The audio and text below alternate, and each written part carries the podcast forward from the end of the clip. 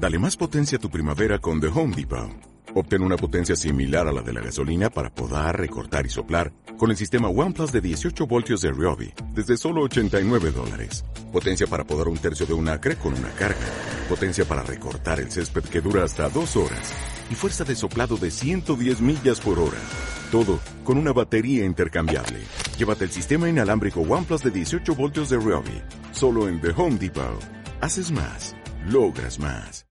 Hola emprendedores y emprendedoras en la vida y bienvenidos a este episodio 373 del podcast Marketing Digital Día a Día, un espacio diario donde compartimos las novedades más relevantes en cuanto a marketing digital aplicado a negocios. Hoy quiero hablaros de las mejores estrategias, las mejores prácticas para retener a vuestros clientes, algo fundamental en marketing, ya que el marketing no acaba cuando captamos al cliente, sino que tiene que continuar para mantener a ese cliente, teóricamente, a lo largo de toda su vida. Pero antes de entrar de lleno en materia, recuerda que es imprescindible para conseguir los mejores resultados en marketing digital, estar al día de lo que sucede, formarnos, capacitarnos. Para eso está el Instituto TECDI, el Instituto de Talento y Profesiones Digitales, donde a través de nuestra eh, plataforma de formación tendrás acceso a todos los cursos que tenemos, clases en directo semanales y nuevos cursos cada dos semanas. ¿Quieres más información? Visita nuestra web en tecdi.education. Te dejo el enlace en la descripción. Hoy es miércoles 4 de noviembre de 2020 y mi nombre es Juan Merodio.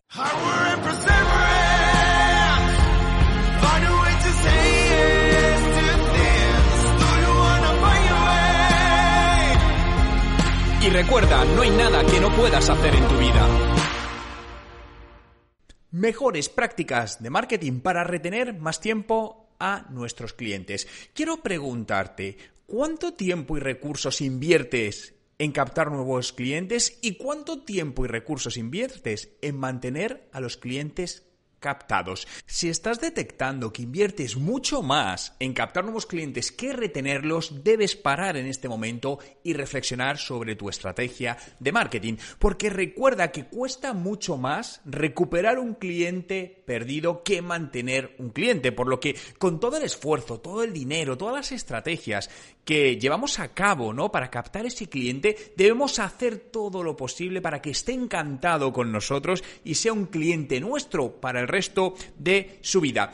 Y ello sucede obviamente cuando trazamos una estrategia de marketing postventa, es decir, no, como os decía, no, el marketing no acaba al principio cuando captamos al cliente, sino cuando continuamos con él. Y por ello quiero darte tres prácticas que puedes poner en práctica, dada la redundancia, para mejorar la retención de los clientes, ¿no? Y la primera es usar el, los textos persuasivos para generar una excelente experiencia de usuario. O dicho de otra manera, usar el copywriting, ¿no? La técnica, la ciencia de la escritura o la generación de textos persuasivos. Fijaos que un reciente estudio realizado por la conocida empresa Salesforce eh, en distintas eh, eh, usuarios online de todo el mundo concluyó que el 50% de los clientes pueden cambiar de empresa a la que compran de manera muy, muy sencilla. Es decir, que están en esa delgada línea donde fácilmente cambian, ¿no? De hecho, el cliente hoy es más infiel que nunca. Antes los clientes eran más fieles a las marcas. Era más difícil hacer que un cliente dejase ah, de comprar una marca y se fuese a otra. Hoy es algo constante, por lo tanto, tenemos todavía que ser mucho más concisos en este tipo de estrategias, ¿no? Fijaos que dentro de este estudio sacaban tres conclusiones muy interesantes. El 74% de los clientes cambiaría de marca si tiene una dificultad en el proceso de pago online. 74%. Segundo, el 52% cambiaría de marca si percibe que esa marca no está haciendo esfuerzos para personalizarle la información o el proceso. Y tercero, el 50% abandonaría, abandonaría una marca si ésta no le facilita una buena experiencia a través del móvil. Fijaos que toda la parte digital cada vez tiene más peso en todo este proceso. Os lo he comentado en otros podcasts donde cada vez son más las empresas que se están empezando a preocupar hoy por su estrategia digital de negocio porque se dan cuenta que hoy más que nunca es imprescindible. Y si ya no solo se trata en tener una web, en tener una tienda online, en estar en redes sociales, eso es algo que es básico. Eso ya, de hecho, no te asegura ni te va a dar ninguna venta. Eso no es negocio. Ahora tenemos que ir un paso más allá y trabajar esta experiencia de usuario personalizada, trabajar todo ese ciclo de vida de un, de, un cliente con el máximo cariño posible para que el cliente realmente lo perciba. Porque a veces sucede que trabajamos, ¿no? Trabajamos fuerte en ello, pero el cliente no lo percibe. Por lo tanto, al final el resultado es cero. Porque ¿de qué vale hacer todo eso si el cliente no es consciente de ello? Por lo que es muy importante toda esta parte. Segunda práctica. Utiliza la automatización del email para construir relaciones más sólidas. Automatizar procesos de email es fundamental en todo esto. ¿Por qué? Porque al final tú no puedes tratar manualmente a todos los clientes como te gustaría, porque no tienes todos los datos. Tú no puedes hacer que cuando un cliente de repente visita cierta página de tu página web, enviarle un email con información complementaria.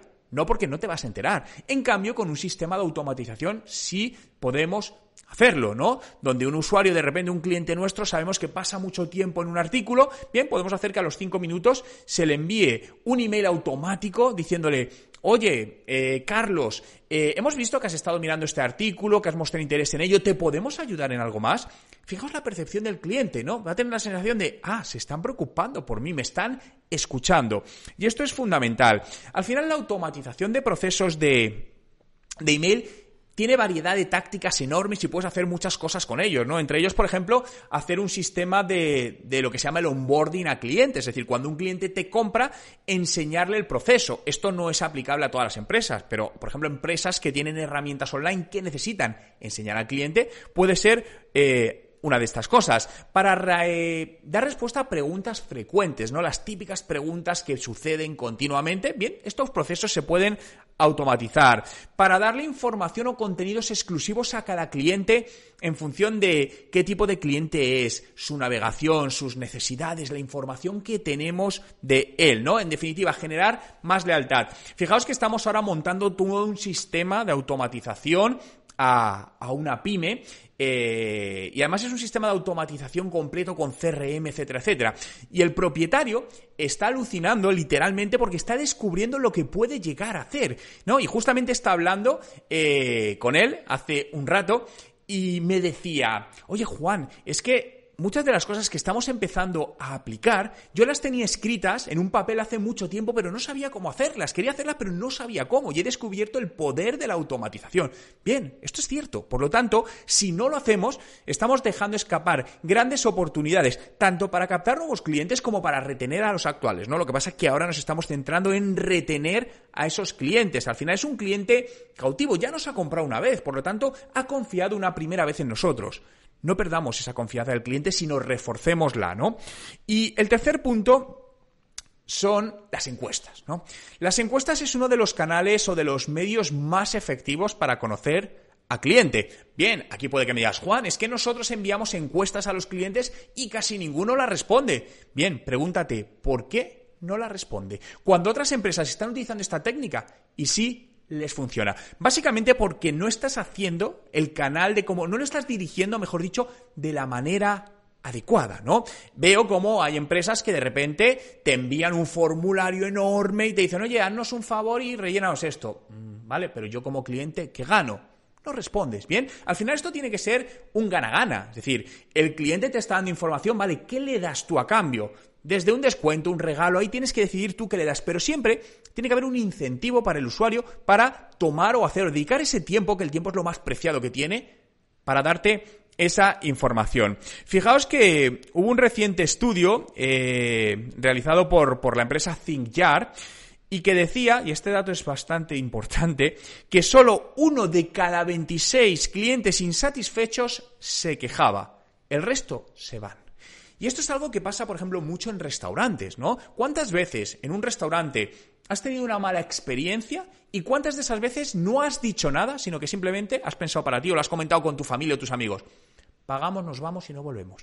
Bien, fijaos que el restaurante no sabe ¿qué ha pasado? Eso es gravísimo, ¿no? Que al final una empresa no sepa por qué un cliente no está satisfecho y se vaya. Fijaos que esto es muy grave porque el cliente no te va a recomendar, no va a volver, pero no te va a recomendar. Incluso es posible que hable mal de ti, lo que te va a hacer perder clientes con el tiempo. Por lo que es muy importante enterarnos por qué los clientes no están satisfechos con nosotros para llegar a tiempo y poder mejorar. Imaginaos que durante una comida, ¿no? De repente, pues el, el restaurante se entera de lo que no te está gustando y que tú no se lo has dicho y te da la solución, ¿no? Bien, ¿cómo te sentirías? Automáticamente te ha cambiado la percepción y algo que empezó mal puede acabar perfectamente. Bien, este es el concepto que tenemos que trasladar a nuestros negocios. Y esto es sencillo, básicamente, mira, ¿cómo puedes hacer a los clientes preguntas de una manera poco intrusiva? Es decir, no se trata de lanzarles un formulario de 25 preguntas, ¿no? Es que a lo mejor son dos preguntas cada cierto tiempo. ¿Y qué le vas a dar a cambio? Por contestarte esas preguntas. Esto es muy importante, insisto, nadie hace nada gratis. Por lo tanto, si el cliente te va a dar información, ¿qué le das tú a cambio? Un sorteo, un descuento, eso lo decides tú. Pero siempre busca ese gancho para que el usuario diga, me compensa, me merece la pena, me renta dedicar este tiempo a cambio de lo que esta empresa me va a dar. Por lo que esta parte, coger información de nuestros clientes, es clave para aumentar esa retención y por lo tanto que una empresa genere más ingresos a lo largo del tiempo.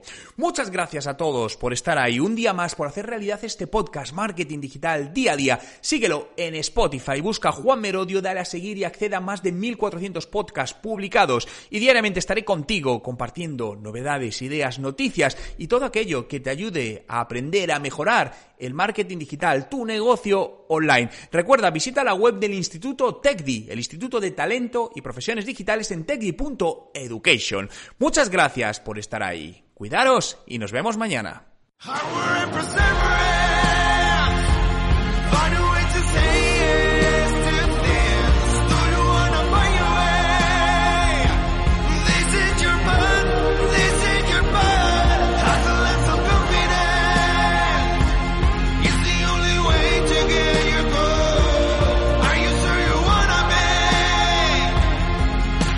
Recuerda, no hay nada que no puedas hacer en tu vida.